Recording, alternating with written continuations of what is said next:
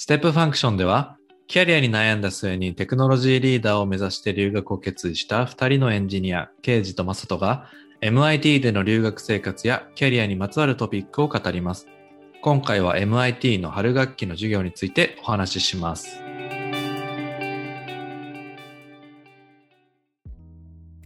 はい。えー、それでは今日はですね、MIT で、え、春学期がいよいよ始まるということで、まあ、秋学期に続いて私たちがどんな授業を取っていくかっていう話をしていきたいんですけど、まあ、こういう春学期の授業ってなかなかやっぱり体験者じゃないと話せなかったりするし、僕があの MIT の留学準備をしていたしていて、あのエッセイをまあ準備していた時とか、まあ、どんな授業があるのかなっていうのをネットでこう調べようとしても結構限界があって、やっぱり経験者に聞くのが一番わかりやすいなっていうこともあったり、まあ、MIT がね、まあ、どんな授業を提供しているかっていうことも、あのリスナーの方は知りたいんじゃないかと思って今日はあの春学期のですね、授業の話をしていきたいなと思います。はい、まずですね、えー、春学期とは何なのかというかですね、どういうシステムで MIT が授業を提供しているかってことなんですけど、大きく分けると秋学期と春学期に分けられて、その間にある1月はですね、IAP という期間で、まあ、1ヶ月間ですね、比較的ま自由に過ごしていいというような期間があったりします。で私たちが通っている SDM というプログラムは、あの、秋学期も IAP もえー、 spring、あ、春ですね。もう、あの、必修授業が入っていて、それぞれの単位取っていかないといけないんですけど、この春学期はですね、SDM 的にはもう締めの semester ということになるので、えー、 spring project というものをですね、行って、今まで習ったフレームワークとかをですね、えー、使って社会課題に対してチャレンジしていくというようなことになるんですよね。あそうですね。はい。あの、うん、実際今、えっと、マサトが喋ってくれたのがちょうど1年目の話ですよね。そう。そうなんですよ。で、1年目の時は必修授業をやっていて、いよいよもう春学期になったなというところだったんだけど、今年はまあ2年目なので、そういった spring project はね、もう取り終わってるんだけど、で、今年はこの in-person の授業でなかなかあの履修できないという環境でほとんどがまバーチャルになっている現状があってこれは少し寂しいなと思っていたんだけど僕の中でねもう本当の最後の卒業式は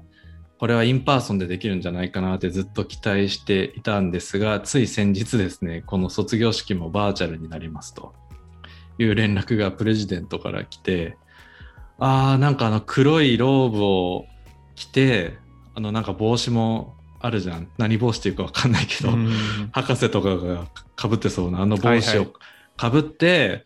はいはい、MIT のあのグレートドームっていうドームがあるんですけどその前の芝生とかで写真撮ったりとかね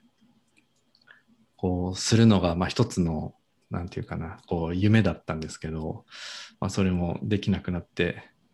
しまってちょっと寂しいですけどね。そうですね、うん、実際、うん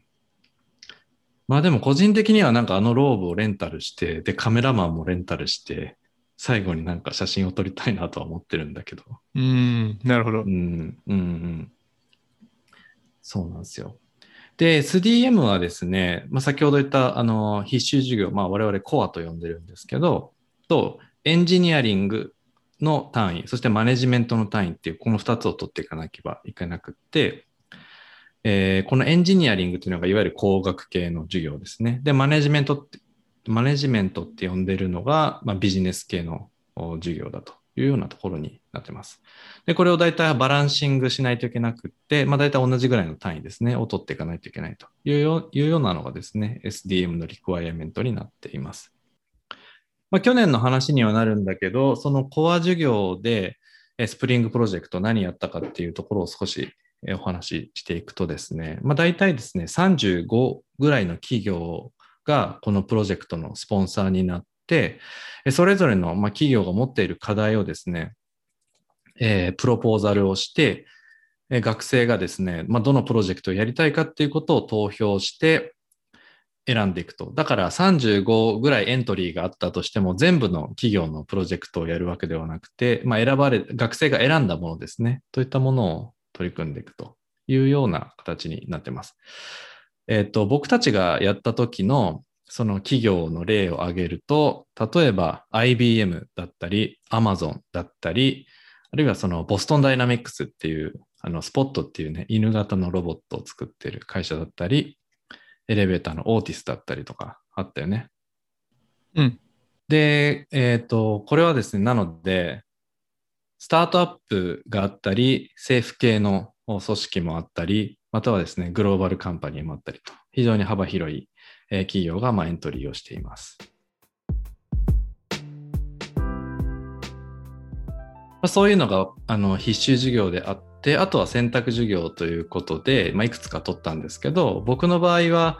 あの、R&D 出身ということもあって、プロダクト開発にすごく興味があったので、そういう授業を取りました。まあそこで特にあの勉強したかったのが、あの定性的なデータを使ってそれをどうあの製品開発に落とし込んでいくかっていうことをすごく勉強したくってあの SDM だと結構データを使ってあのシミュレーションするだとかあのトレードスペースの分析をしていくとかそういうことはあるんだよね。で、まあ、それいわゆる定量的な手法で分析をしていく。まあ、中には、あの、非機能要件みたいなところをね、しっかりと話していくっていうことも当然あるんだけど、何かこう、定性的なデータをすごく用いてっていうところは、あの、あんまりないかなと思っていて、で、僕が春学期去年取ったのは、プロダクトデザインの授業だったので、まあ、いわゆるそのデザイン思考みたいなところを使って、このある一つの製品に対してどういう pain point があるのかっていうことをインタビューとかしながら洗い出していって、で、それを製品あの開発の方に活かしていくというようなところですごく面白かった。で、これは7人のチームで、あの、僕はね、日焼け止めのプロジェクトをやって、日焼け止めのパッケージだね、プロジェクトをやって、こう7人中5人が男性で2人が女性で、かつ、あの、出身の学部もメカニカルもいれば、えっ、と、本当にデザイナー出身の人もいれば、僕みたいなあの建築関係の人間もいればっていうことで、結構ダイバーシティがあって、すごく面白かった。うん。で、このプロジェクトでは、アジャイルのスクラムで、あのやってったんだけど、2週間のスプリントをぐるぐる繰り返していきながら、こう、製品をね、こう作っていくっていうところ、プロセスを一通り体験できたのが、面白かったですね。ケジ君はどうですか？はい。えっと、僕も、その、えー2020年の春学期は、えっと、ちょっとリーダーシップ、そのソフトスキルのところにちょっと注目したかったので、 Leading Creative Teams っていうリーダーシップの授業を取りました。で、これは、あの、前少し、前回までのお話でしていた、 Graduate Certificate in Technical Leadership っていう、あの、 engineering school が出している、その、リーダーシップの certificate の必必修授業にもなっていて、うんあの、これだとその leadership skillsのその全容っていうのと、あとそのスキルアップの方法っていうのが、まあ具体的に学べたかなと思ってます。要するにこの授業を受ける前までリーダーシップってどうやって、そもそもどういうスキルがいるんだっけとか、それってどうやって伸ばせるんだっけみたいな、結構俗人的なんじゃないかって思ってたんだけども、えっ、と、それが自分の、まず自分のセルフアセアセスメントから始まって、えっと、1対1でのコミュニケーション、で、チームのコミュニケーション、で、オーガナイゼーショナルなコミュニケーションという形で、あの、まあ、段階を追ってスキルをあの獲得していくっていう、そういう道筋が見れたのが良かったですね。コミュニケーションっていうのがスキルってこと？あ、そう今言ってです。くれた。はいうんあ、そうなんだ。確かにリーダーシップのスキルって、こう、どう分解していくかって、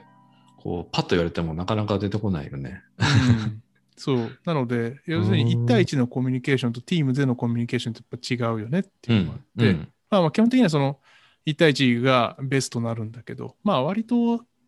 まあその授業自身は1対1のところに結構フォーカスしてるようなところはあったけどね。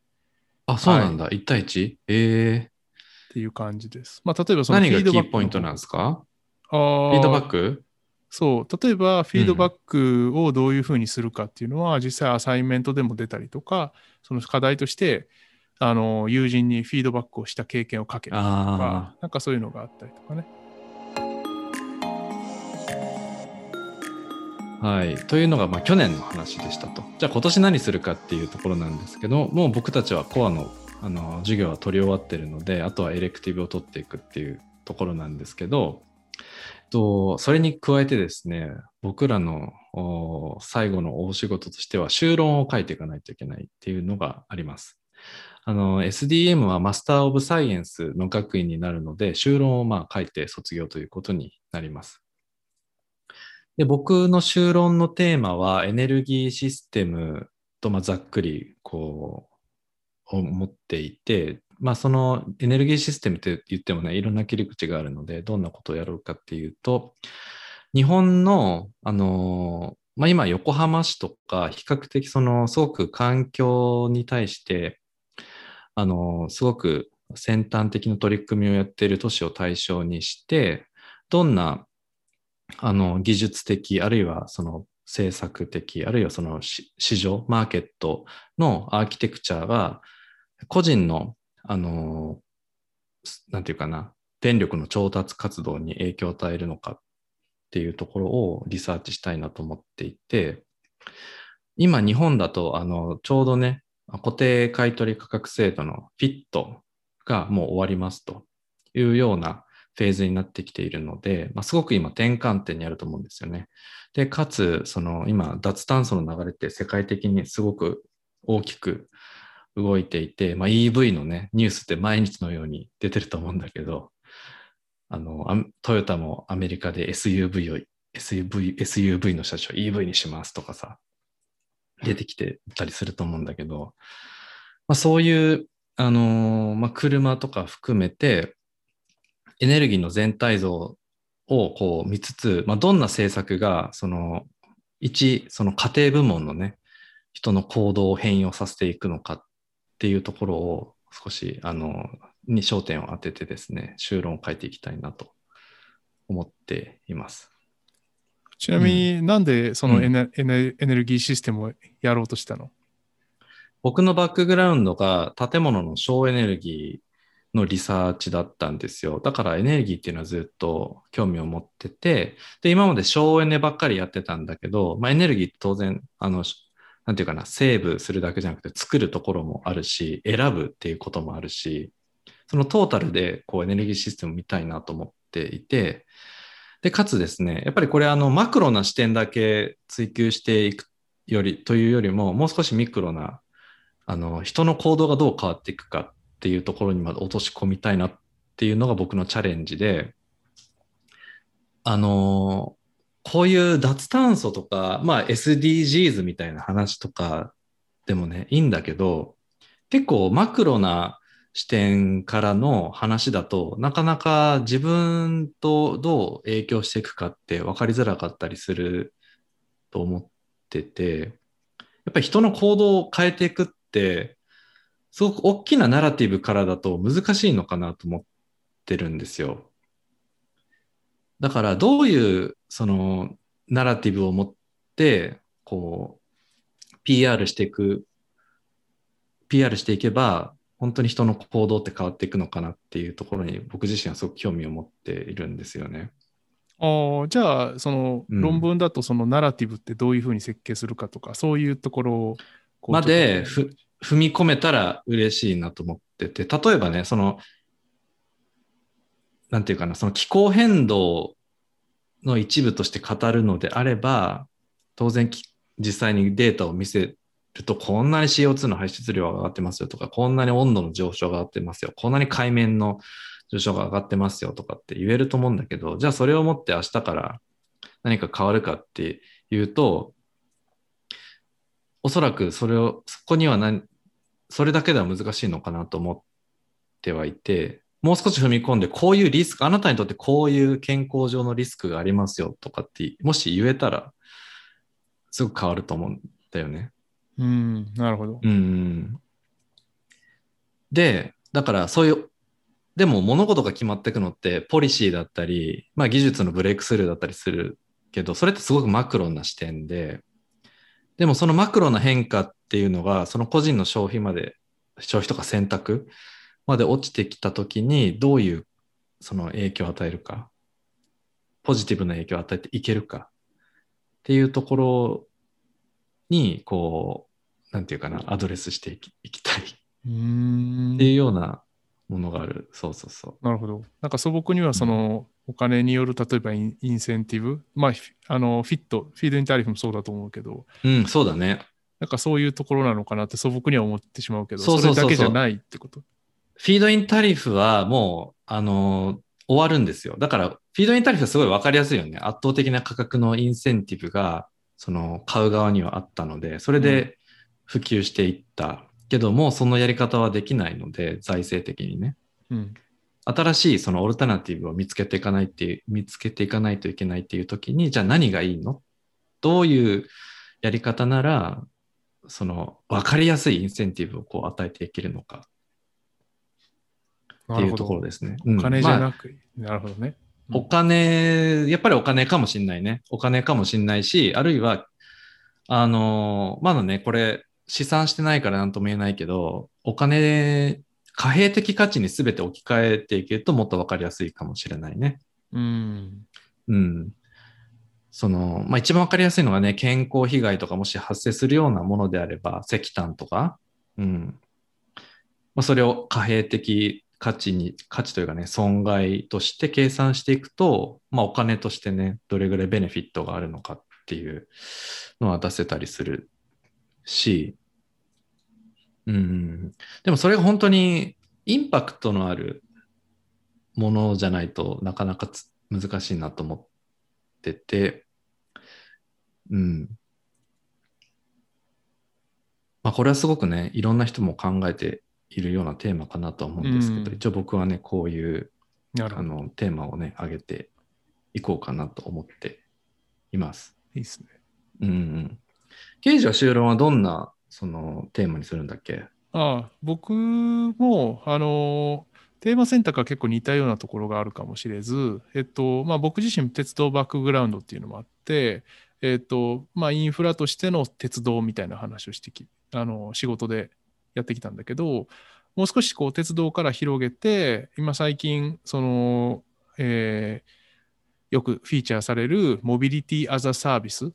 ていうところうんに、えーっと、まあ卒業後に携われる領域を広げるっていう意味でも、そっちにちょっと進んでみようかなというふうに思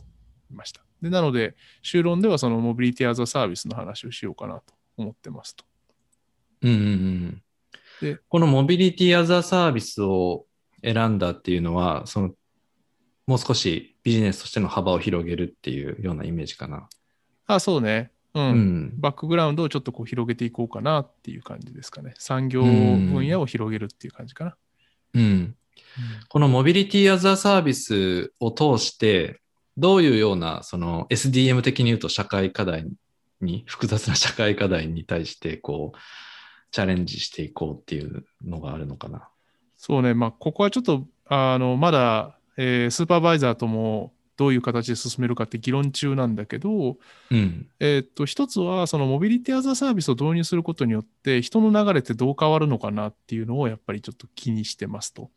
うんで、人の流れって多分いくつかあって、一つは例えばじゃあコロナ禍ってどうなってんのかなとか、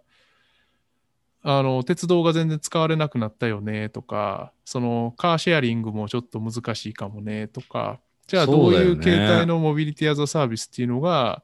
例えばじゃあ人のネットワークを維持できるのかとか、うんいうのは一つだし、あとはもう少し長い目で、じゃあ都市とその地方みたいなのがあって、モビリティアザサービスを導入することによって、例えばじゃあ都市の人口ってどういうふうに減ったり増えたりするのかな。例えば都市の人口がより増えるのか、それとも都市都市から地方に人口が流出するのか、どっちなのかなみたいな。なんかどういう形態のものを入れればどういうふうになるのかっていうのがちょっと知りたいかなと思ってますと。というのも、あの、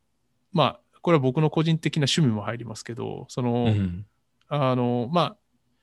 基本的に今のその資本主義の世の中だと、えっ、と、都市化、要するに、えっ、と、密度を集中させる方が基本的には効率がいいので、全部そっち側に流れるというのが基本的な、えっ、と、動きだと思うんだけど、要するに人口のもう50%、60%以上が都市に住みますよねっていう世界になってると思うんだけど、それを、まあ、僕は結構田舎の方が好きなので、じゃあ田舎の方に分散させるにはどうしたらいいかなみたいなのをちょっと考えてみたいなと思ってます。で逆にコロナみたいなのが来ると、その都市化によるその集中、人口の集中っていうのは、えっと、一方でリスクを大きくはらむので、まあ、そのリスク低減っていう意味でも、えー、っと人口の分散っていうのは重要かなと思っていて、まあ、その辺がモチベーションですね。うんなるほどね。やっぱりコロナの影響を当然加味したような内容になってくるわけだね。まあ、どこかには多分記載が出てくるだろうなという気がしますね。うん。そんなですね、あの、修論も取っていくんですけど、僕は、ま、あの、授業も引き続き取っていこうと思っていて、と、授業ではですね、えっ、と、 Business Analytics の授業を、えー、中心に取っていこうと思っています。それは certificate を取るためっていうことなんですけど、まあ、このポッドキャストでもですね、何回かお話ししているもので、MIT のスローンが提供している Business Analytics Certificate というのがあって、まあ、それを取ろうかと思ってます。これは学位というわけじゃないんですけど、あの、ある requirement を満たせば、そういう certification がもらえるっていうことですね。でですね、調べてみると、MIT スローンのビジネスアナリティクスのコースって結構評価が高いみたいで、あの、QS ってあるじゃないですか。うんうん、QS で、そこが世界の大学のランキングとかをいろんなカテゴリーでつけてたりするんですけど、あの、この MIT スローンの出しているビジネスアナリティクスのプログラムね、は、あの、2019年では、あの、世界でトップ1位というかね、ランキングでトップに来てたんですよ。へー。そうそうそう。だから MIT はこの辺強いのかなというようなところもあってですね、ビジネスアナリティクス系の授業を取ろうかと思っています。具体的には、あの、データを使ってどうあのプレゼンテーションをしていくか、データを使ったコミュニケーションの取り方とかね、そういう授業を取ったり、あと産業界からゲストスピーカーを招いて、じゃあ実際プラクティカルにはどうやってんのっていう話を聞く、まあ、セミナー形式の授業とかを取ろうかなと思っています。刑事はどうですか？授業は取る？そうね、僕も一応、とりあえず2つぐらい授業を取ろうかなと思っていますと、修論に加えて。で、1つ目は、うん、まあ、あの、やっぱりあの僕、まあ、MBA 派遣制度でこっちに来てるっていうのもあって、そのビジネスっていうのの、まあ、基礎のかを固めきるっていう、最後のピースが実はアカウンティングに関するところなので、そこのピースを最後取ろうかなと、1個思ってますと。うん、で、まあ、それに関しては、あの、ただ細かいその仕分け、例えばどうどういう、ね、これはどの仕分けになりますかとか、そういう話よりは、どちらかというと、あのまあ、金額が出てきた中で、言ったら社内の財務あの財務状況を見て、どういうふうに意思決定をするかみたいな、そういう授業を取りたいなと思っていて、うん、まあ、アカウンティングインフォメーション for Decision Makers っていう事業があるんですけど、まあ、これをちょっと取ってみようかなと思ってます。あじゃあ、これ管理会計の授業なの？あそうそう、管理会計に近いと思いますね。はい、いや実はこう MBA の同期とかにもいろいろ話を聞いてると、まあ、当然 accounting のその仕訳は多分あなたにはいらないよねっていう話になったんだけど、うん、僕にはいらないよねってなったんだけど、うん、まあ、いるとしたらその金を見て一体この金はどう使われてるのかとかどういう判断ができるのかっていうのは知っといてもいいんじゃないかっていう話を見てこれを取るようになりましたね。うんうんうん、はい、じゃああとはあとはね、うん、ああともう一つ取ろうと思ってるのは、えっと、その卒業後にやっぱりこうあの、プロジェクトマネジメントスキルって多分すぐ使えるような気がしますと。で、うん、特にその最近のやつっていうので、やっぱアジャイル開発ってちょっと学びたいなと思ってますと。SDM はね、うん、こう、あの、別にウォーターフォールとは言わないんだけれども、あの、かなり大規模な、えーと、プロジェクトをやる、あの、ことを学ぶんだけども、まあ、もう少し、その、実際卒業した後って、小規模なプロジェクトからやるかもしれず、